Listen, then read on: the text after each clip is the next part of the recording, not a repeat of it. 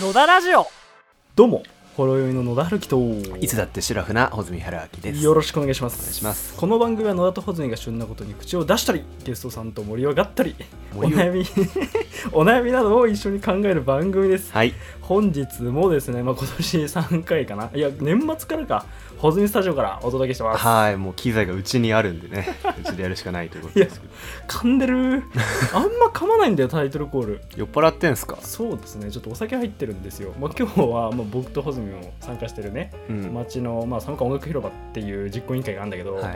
あ、最近穂積君は会議には来てないんだけもうど僕今ゴースト部員です から。でそれの新年会というかなちょっと決起会みたいなのがあって、うんちょっとお酒入れたと言っても、まあ、ハイボール2杯ぐらいなんですが、うんちょっとこんなね収録に差し支えが出ると 差し支えがやばいさっきからねお腹もなんかキルキル鳴ってるし、やね。そうお腹キルキルなってんだよねあの酔っ払うとねなんか俺ね本当に酔っ払うとああ今すぐ寝たいああ今すぐ寝たいって言うらしいへえ。なんか酔っ払ってると見たことない な。酔うんですよこれがうんなんか昔はね強いキャラを勝手にやってたんだ けどもう普通なんですよね俺、でしょうね。はい、一番気持ちよくなるタイプ、うん。うん、楽しく飲めるんだね。楽しく飲めるんですよさてまあこんなほろ ほろ酔いじゃねえべこれ 普通に酔っ払い だべ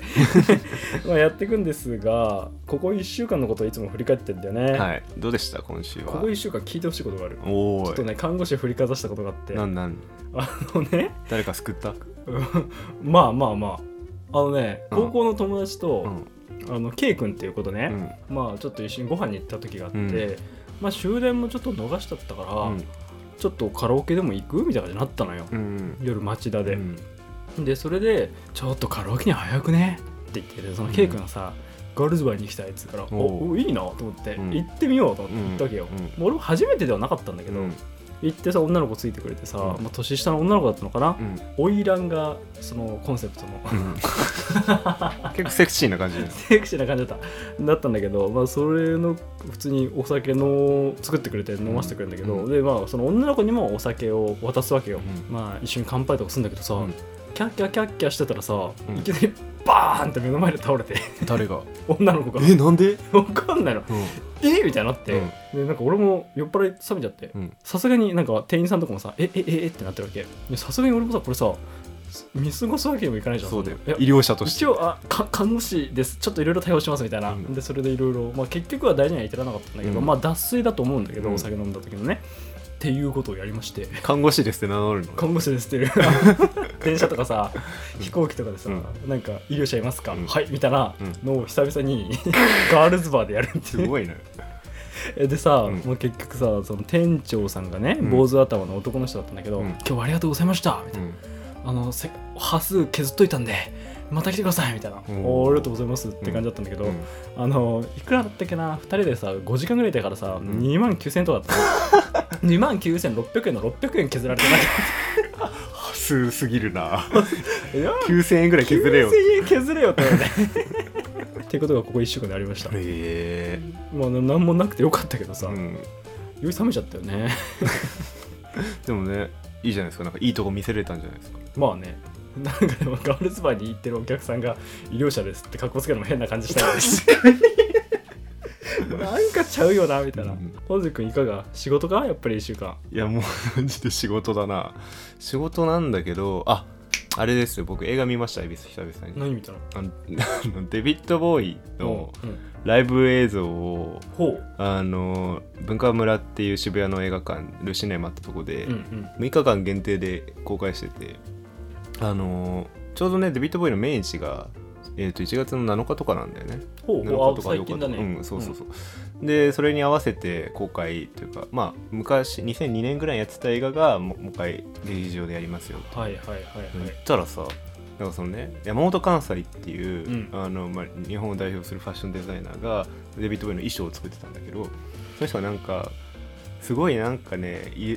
漢字がたくさん書いてあるマントみたいなのを作ってたのようんでそれがすごく有名なんだけどでそれをデビッド・ボーイが着て演奏するっていうライブの映像だっうんたうのんね、そしたらそのマントを着てきてる人がいて映画館にうんそのいろんな日本語とか書かれてるやつそうそうそうの漢字とかえねこれあれじゃんと思って、遠巻きに眺めてたんだけどでなんかねその他に来てるお客さんとかも「えあれえこれ本物ですか?」みたいな感じで「あそうです本物なの本物らしい」マジで、うん、うんあの女性だったんだけどうんうね、んうんでなんかねそれでみんな着せてもらったりして写真撮ったりしてたんだけどちょっと僕はちょっとチキッあビビった いかなかった行かなかったんだけどあのーそんなことがありましたまさかねそんなところに来てくる人がいるんだないやとは言ってもだって本物なわけでしょ本物なのかあのーまあ、デビッド・ボーイが来てたというよりかはもしかしたらその何着かあると思ううんから、まあとは言っかてももしれないけどいやそういう楽しみ方いいね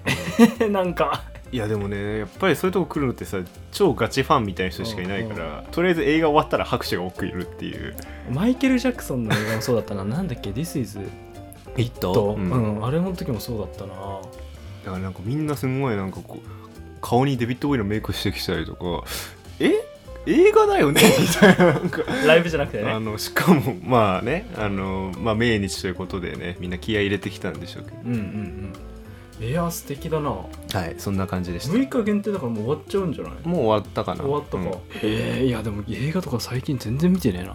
その仕事の合間の中でも充実したことやってるね そうなんですよもうなんとかそれは見たかったからね今あれでしょ1秒たりとも無駄にしないが、うんテーマです か本当にもうちょっと無駄にしないとかもう無駄にしてたら生きていけないっていうあーまあそう大事ね、うん物理的にね本当にもうやばいんだよね 1秒たりとも 逃せない逃せない掴みにかかる となしゃよし行くぞ 次じゃあ行っとこうお便り来てますよはいえー、ラジオネームエビ新庄が大好きさん、はいえー、お便り初ですはい友達と話していると趣味欲しいみたいに言ってくる人いませんかいるわそういう人に何をどう提示したらいいんでしょうか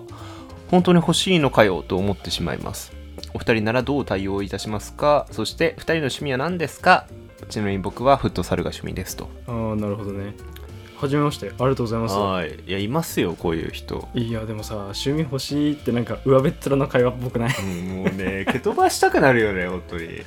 えいるよねいるわえ俺だっけとは言ってもさななんて答えるのが正解なんだあれぜなこっちがだろうさな例えば提案するとするじゃん、うんいやすうん、例えばじゃあテニスいいよとかさ、うんドラムいいよとかさ、んギギターいいよとか言ってもさ絶対やんねえじゃんやんねえ やんねえしさなんならさなんだろうな趣味僕もないんみたいなもんだから、うんうん趣味が欲してる時点で何かを間違ってるといううん、あかの趣味にすがろうとしてる時うん点でどう趣味なんていらないよっていうそれはどうかんかもな感じじゃないですか、俺もなんか強いて言うならばテニスって感じでいつも言ってんだよねなんかそのさ社会的にアピールする趣味ってあるじゃんそうそれがテニスって言ってんだよね、とはいってもさテニス趣味は別に好きなことはいっぱいあるしなみたいなうんいやもう人生ですみたいなあいやマジでそれ えーでも確かにどう返せばいいんだろうねお前は本当に趣味欲しいんかっていうのもさまあれだしでもこれはね単純にコミュ障なんだと思うよその趣味欲し趣味趣味の話をするぐらいしか話題がない人なんじゃないの、それはつまんないね、うん、それはつまんないね確かにいやじゃあ流しちゃっていいんじゃないですかエビ新庄が大好きさんはいウッドサルが趣味もいや素敵だよ本当にまあでもこれもねきっと社会的な趣味なんでしょうあいやねもうでも結構怒り感じてんじゃないはあみたいな、う ん趣味欲しいとか言ってんじゃねえみたいな実はなんか路上でね石ころ眺めるの好きかもしれないですからねいやそれも大丈夫で最近俺もねあの一応このお便り見てうん最近なんだろう趣味って思ったんだよね、俺ねウィキペディアを漁るウィキペディアゲームしてんの ウィキペディアでトントン飛んでいくんだよねあウィキペディアゲームって知ってるえ知らないあのねあのライブスっていうアメリカだかイギリスだかの詩人がいるんだけど、うん今生きてる人でね、まあ、その人がめちゃめちゃめちゃめちゃおも面白いんだよその人のあのテッドがめちゃめちゃ面白くてほうほうほうあのまあ、45本45回テッドに出てんだけど、うんその中の1回でねウィキペディアゲームっていうのやっててね何それなんかこう例えばなんか好きな単語で例えばそうだな「エビ新庄」とか検索するじゃん、うんうんエビ新庄出てきたらその中で自分の知らない言葉がに飛ぶの次はいはいはいはいはいでそれが例えばじゃあしじゃあ新庄ってなんだみたいな、うんうんこ飛ぶとするじゃんそしたらなんかこう説明がバーってくるそれをどんどんずっとやっていくのうんで最終的にどうにかこうにかエビ新庄に戻ってくるっていうのをやる戻ってくるってこと あ知らないのをたどってエビ新庄に戻ってくる、うんまあ、しま全く知らないのがなかったらあの自分が知らない知識が入ってそうなページに行くでどうにかこうにかエビ新庄に戻るとそうえじゃあもう飛び飛びで全然違うページになってエビ新庄がを見っけに行くってことそう、おそれ面白そう 結構時間かかるんじゃないそれって、うん、時間かかるし、うんでそれで一つのなんかその人は物語とか詩を作るんだけどエビ新庄からとんとん飛んでくわけじゃんうんうん単語がうんうんそれの単語を使ってなんかラップにしたりとか楽しいねまあでも似たような感じかも俺もまあなんかゲームって感じじゃなかったけど、んまあ興味あるものにどんどん飛んでいくってことをやってるから、うわそうなんだじゃあエビ新庄ゲームエビ新庄ゲーム シズゲームじゃないんですけどえっとウィキペディアゲームねじゃあちょっと戻れるようにしとくわウィキペディアあさりが趣味なんですかはいえじゃあさ社会的な趣味ってなんて言ってん最近言ってまあでも当たりされない読書だけどのああそうだねでも読書が趣味の人が多いコミュニティにいると読書が趣味って通じないじゃんだからそういう時はうーんそうだね俺もテニスのがのコミュニティの中で、趣味テニスって変だもんね変でしょ、うんだからそれってかなり文脈依存的でうんだからなんか僕はその会社とかで言う時は、まあ、音楽っていう時もあるしうんうんデザインっていう時もあるしでもそんくらいでなんか適当に済ませちゃうけどねでも確かに俺コミュニティと真逆のものを選択してるかもしれないでもそそうそれはそうなるじゃんうんうんうんだって話題提供なだけだから 言ってしまえばあされこれのあのお便りに通じてくるうね、ん話題提供だねこれは、うんただの話題提供だからあこあな何々さんって何が好きなんですかっていう時に意外なもの言った方がその場が盛り上がるってだけの話だかららあれじゃんキャバクラの最初の会話みたいな感じマジで ご出身どこなんですかみたいなさ、うんそんなもんですよ世の中じゃああんま気にしないでください、趣味欲しいっていう人いいです趣味なんてなくてもあなくあてものいいよちゃんと生きてくださいできてくだ さいはい次のコーナーです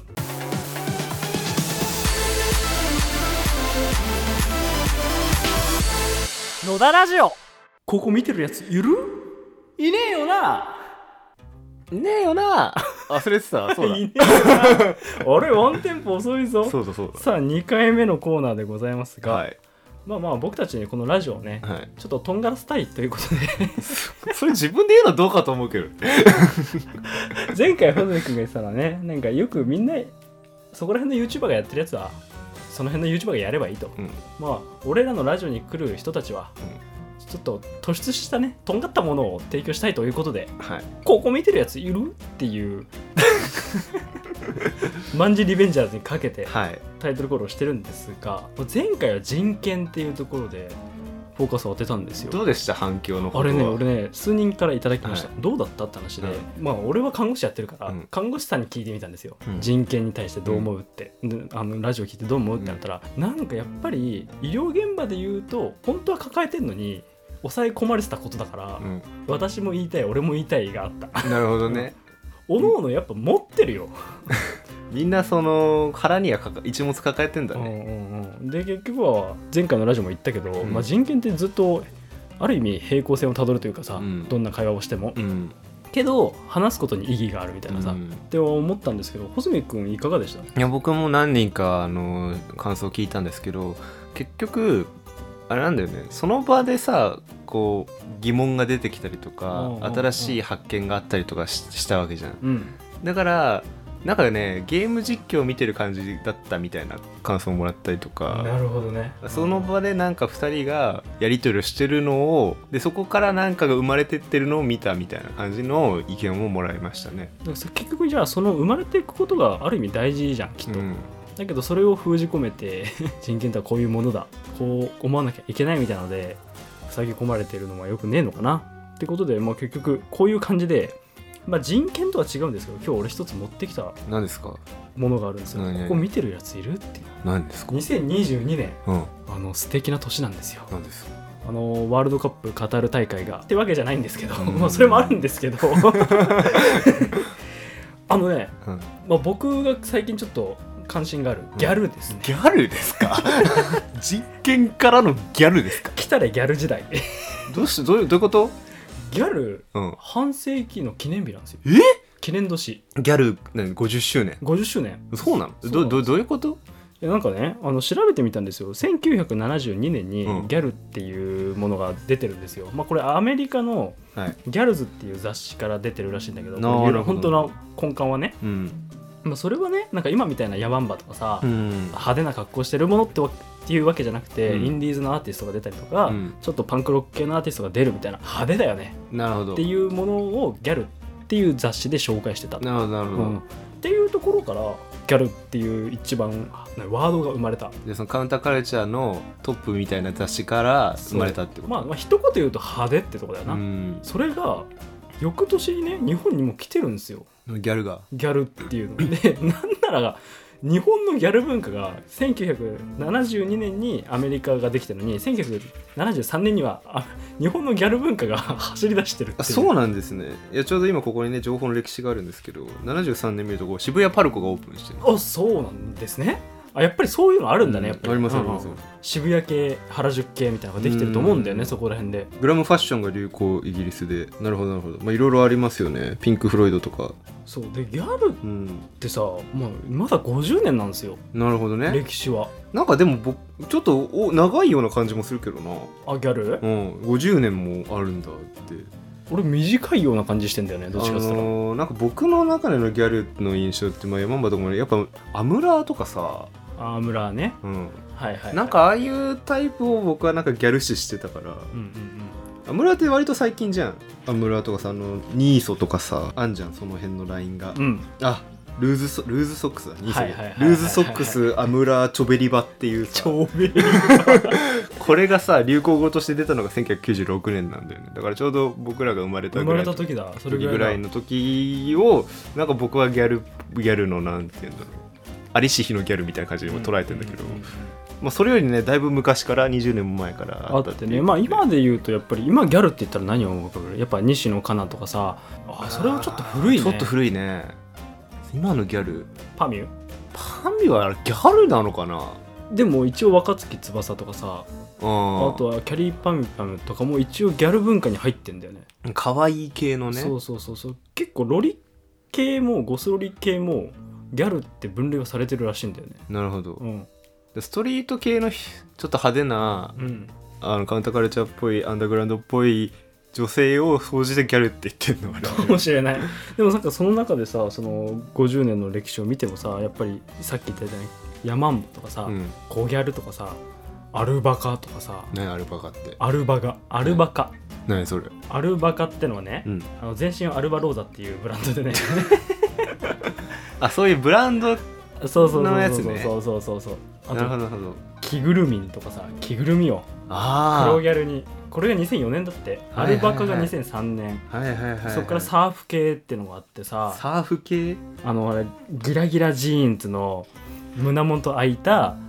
ちょっとあーはいはいはい裾がないみたいなやつとかはいはいはいはいサイケギャルあとあれだね2006年から2011年はやっぱりアゲ状何それ小悪魔アゲハとか聞いたことない小悪あ魔ー系小悪魔系あいたいた夜の仕事の世界っぽい感じはやっぱりねうーん俺今でもやっぱりそのキャバ嬢とかはギャルっぽいイメージはあんだよな派手さというか化化粧系とかさ巻き髪とかさあーネイそうルねとかさ体育祭でみんなそうなってたもんねおいそうだ俺私立だから そっか憧れてたんだよね あそうなんだえやってたやってたもうみんななんかそれこそギャルっつうかもうキャバ嬢みたいなやつだあやっぱりあ巻き巻きの巻いろいきろ巻みたきいなのなんか金髪のなんかいろんなはんなんかひまわりが乗ってるみたいなさでもこの文化はもう今50年なわけですよ、うんいろんな変化があってうんもう結局言うとさやっぱりさと特別感なのかなと思ってあーちょっとさ、うん本題入る前にさなんなんなんで今ギャルに注目してんの 君はなんかギャルってさ俺はね世界一ギャルの味噌汁は一番うめえと思って たうしてどういうことですか、いやギャルで派手派手だけど、うん実家におばあちゃん家今日帰るんだって言って、お味噌汁一緒におばあちゃんと作って「はい」って出されたらさギャップで死なね もう味がどうでもクソうまくない、なるほどうん、なるほどねそういうことか、で要はこのギャップというか本当は可愛いと思ってたりさうん、なんか俺のこの印象ってね世間でいう例えばだけど俺ガッシュベルってアニメが知ってるかな知ってるよ例えば 知ってる知ってるよブラゴっていうキャラクターがいるんだけど知ってるよそうブラゴが猫を撫でるみたいな感じだったりとかあのベジータあーうんが赤ちゃんを抱くぐらいのあー母性がうまくギャップのおいいやんっていうのが生まれる わけそれがギャルの味噌汁だとちょっと似てて俺感覚的になるほどねっていうところで、うんまあやっぱりなんかその本当はちょっと敵対視してるというかさ人とはちょっと違うというかさ、うん正義じゃないうん感じな人が実はいいことしてるとグッとくる感じに似てる、うんってことはギャルって悪い人たちいやそういうわけじゃないよなみたいなうんでもその人たちって可愛いとか時代に逆らってでも可愛いとかを突き詰めてるすごい人たちなわけやんはいはいは逆に流されてるのは俺たちなんじゃねって思っていいギやそうですャルにたどなりる着ほいたっどていうなるほど、はいギャルに学べとギャルに学ぶべきだと思うこ私はこれが可愛いってさ、うん絶対非難防護なのにさヤマンバやったりさううんーんとなんつうの黒ギャルでまあ全身のさ、うんなんか着ぐるみみたいなの着て歩いたりするわけやんはいはいは白塚の七夕ませって結構いたんだよいいね たねうんうん、で周りはさ「うわ」とかさ「キャー」とかちょっと一歩怖い人たちなのかな、うん見るけどその人たちこそなんつうのちゃんと自分を持ってるんじゃねえかみたいな ファッションモンスターだとそうで 結局言うとさやっぱりさっき言ったけど悪役のキャラクターだってさ信念があるけど好きなものは好きだと思ってさ赤ちゃん抱いたりさ 猫かゆがったりしてるわけやんうん自分を貫いてるのがかっけえなって思ったっていうところから俺はギャルに行き着いてるんですよなるほどねはいでもなんかねやっぱり今聞いててちょっと面白いなと思ったのがそのまあ着ぐるみ着るなりその、まあ、ガングロにするなりして彼ら彼女らはやっぱこう竹下通りを歩くんだよね竹通下通りを歩くの通りを、りいや 七夕祭りの、うん、あの七夕の通りを歩く通りに出るっていうのがこれがすごくてうんうんなんかさ、まあ、まあ現現代でももちろん原宿系いるけどちょっと前のギャルって本当にストリートだったしうんあのー今はかなりこうネット化しちゃってるわけじゃん、うんうんネット化して出るのって簡単なんだよねう顔モザイクかけれるしさんそうだねなのにそのノーガードでリアルでねリアルでストリートバチコイっていう感じのこれがすごいっすよ,、ね、かっこいいよこれがすごいですよあのー日本だとさうんえーっとね、まあ、通りもんっていうお祭りもあるけどそういうのって大元って何かっていうとあのー遊女だったんで、うんうん遊女って、まあ、今で言うとさ、まあ、ななんだろうな性風俗で働く人のことも遊女って言うけど、うんうんそうじゃなくて各地を旅して変な衣装を着うて、んうんあの芸をする人、まあ、いわゆる芸者っていう人のことを遊女ってうん全般で呼んでいてでこれって何かっていうとそのある共同体を追い出されちゃった人とか例えば身体障害があるとか、うんうんえー顔がめちゃめちゃブサイクすぎるとか何かちょっと得意な肌の病気を持ってしまっているとかっていうのでその共同体に入れれなくなって、うん芸能の道に行った人のことを友情って言ったんだよね。うんうんでそれがストリートでやってたからで変な格好してストリートやってたから、うんまあ、日本の大道芸の大元とかそういうストリートファッションの大元ってそこにあるんだけどなんかねそういうものの系譜を感じますよね非常にギャルに は。そうですうねんじゃあ結局そういうのがやっぱ時代を作っていくわけじゃないですか、うんで何やかんや言ってさその50年言ったけどさ50年の中に変化がめちゃくちゃあるわけよ、うん2年周期とかに、うんその時代に合わせたりその新しいものを切り開いてったりとか、うん見習わなきゃあかんなと思っちゃったんだよね でもなんかやっぱギャルってね女の子のギャルはすごい頑張ってんなって感じするけどさギャル男って僕すんげえ嫌いなのよ ギャル男ってなんだはいたじゃんギャル男ってさそれこそ毒毛系のいはいはい、男の子ってギャル男って言われてたじゃん、うんうんあのまあ、今さテンチームとかちょっとさ出てきてうん、るじゃん、はいはいはいはいはいでそのラインで一緒にいた人たちって基本的にギャル系の人たちだったでしょ、でなんなんかさみんなこう金髪でなんか髪長くてなんか指輪めちゃしててじゃらじジゃャラらジャラしててみたいなさちょっとどうしてそうなったっていううんうんうん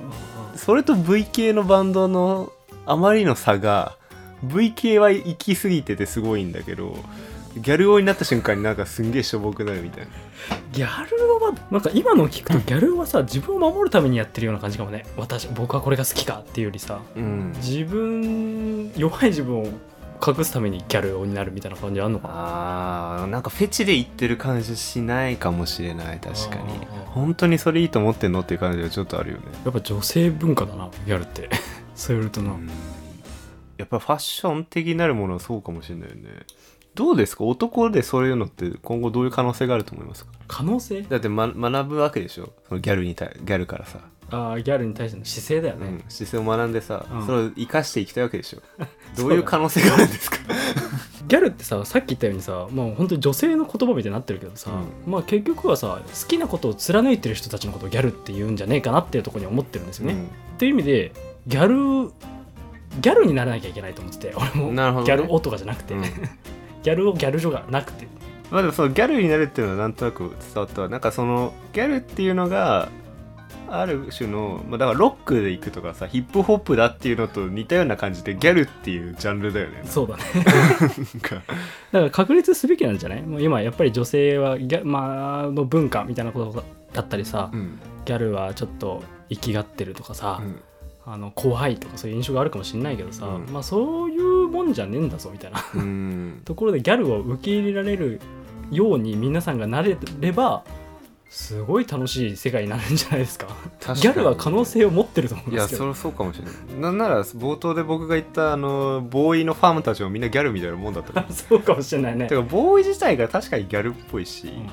なんならね日本だと今和の清志郎あのボイナが一緒にいたことなんかあれは今和の清志郎だよねみたいな話をしてたんだけど、うんうん結局なんかその超派手派手だしうんあんまりこうバイオリンしないんだけれどもいるだけで存在価値があるみたいなね、うんうん人なわけじゃん清志郎もボーイもさあのーもっと前だとやっぱ歌舞伎うんうん歌舞伎って傾くっていう意味だから、うんその正統ファッションから傾いてる人たちをみんな歌舞伎って言っててでその前はバサラって言ってたんだよね戦国時代、戦国バサラね、うんで伊達政宗とか織田信長ってめちゃめちゃ水教な格好してたけどあれをバサラでかっこいいんだっていあれうギャルじゃんギャルギャルだよギャルですギャルじゃん じゃあもっと前からギャル文化はある意味あったな、そうですよそれがギャルって名前ついただけなんですねそうだね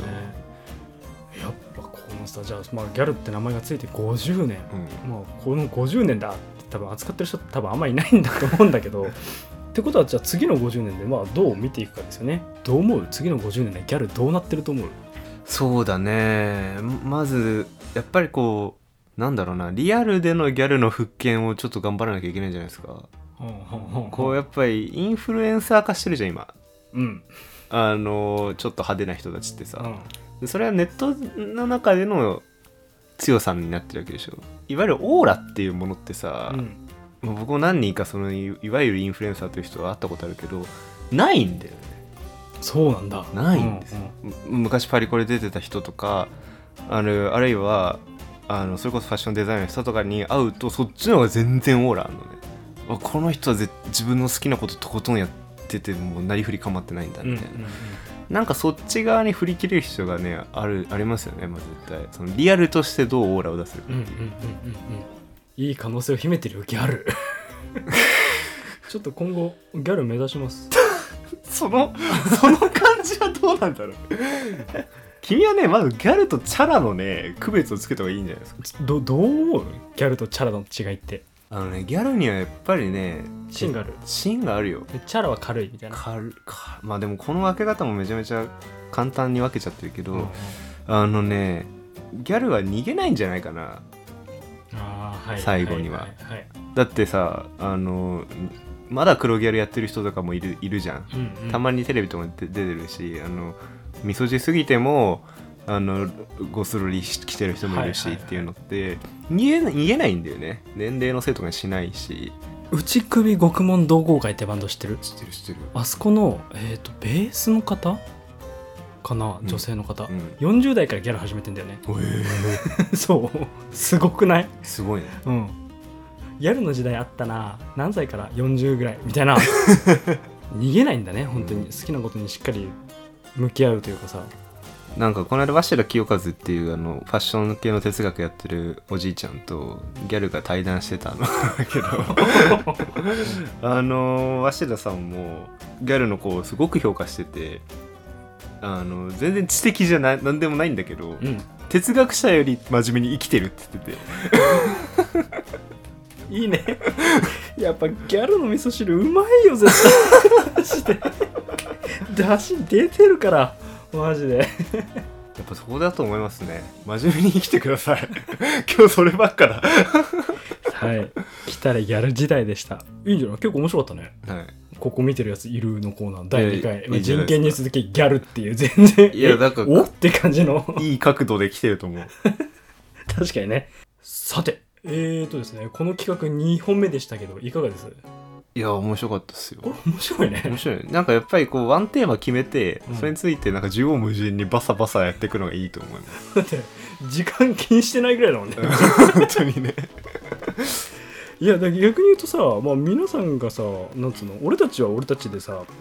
ここ見てるやついるって感じで、うん誇り持って話してるけど、うん逆に言うと、皆様もこういうのあったら、ぜひ欲しいね。欲しいですねなんか逆に我々に掘ってほしいテーマがあったら、あ、いいね。ここ見てる。俺しかここ感じてなくねみたいなやつでしょ、ここ見てくれるよくれるやついるっていうあいいね いねえよないやいるから俺たちやるからみたいな感じでそういうのも待ってます待ってますぜひぜひぜひ一緒に番組作りましょう、公式インスタグラム、ツイッター設けてます。アットマーク野田ラジオ、NODARADIO。ぜひぜひお便りをお願いします。はい今日はありがとうございました。ありがとうございました